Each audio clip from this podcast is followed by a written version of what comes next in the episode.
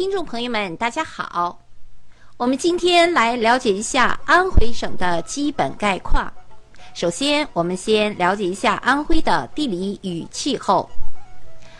安徽省地处在长江、淮河中下游长江三角洲的腹地，居中靠东，沿江通海，东连江苏、浙江省，西接湖北、河南，南临江西，北靠山东。省会呢？安徽的省会是哪里呢？两个胖子，对，安徽的省会是合肥。安徽地跨长江、淮河、新安江三大流域，世称江淮大地。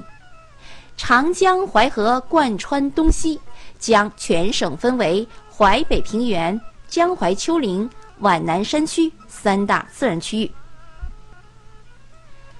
安徽省在气候上属于暖温带与亚热带的过渡地区，其主要特点是季风明显、四季分明、春暖多变、夏雨集中、秋高气爽，冬季又比较寒冷。安徽省的年平均气温为十四到十七摄氏度，全年的平均降水量为七百七十毫米到一千六百七十毫米，有南多北少。山区多、平原丘陵少的特点。夏季降水丰沛，占全年降水量的百分之四十到百分之六十。好，接下来呢，我们了解一下安徽省的区划与人口。安徽省的总面积有十四万平方千米，人口有多少呢？安徽省的人口有六千九百万。安徽省县辖十六个地级市，分别是合肥、淮南、池州、亳州、滁州、铜陵、淮北、六安、宣城、宿州、芜湖、黄山、阜阳、马鞍山、蚌埠这两个字念蚌埠、安庆，共十六个地级市，六十一个县。四十四个县级区和一千五百二十二个乡镇街道办事处。好，接下来我们了解一下安徽的交通。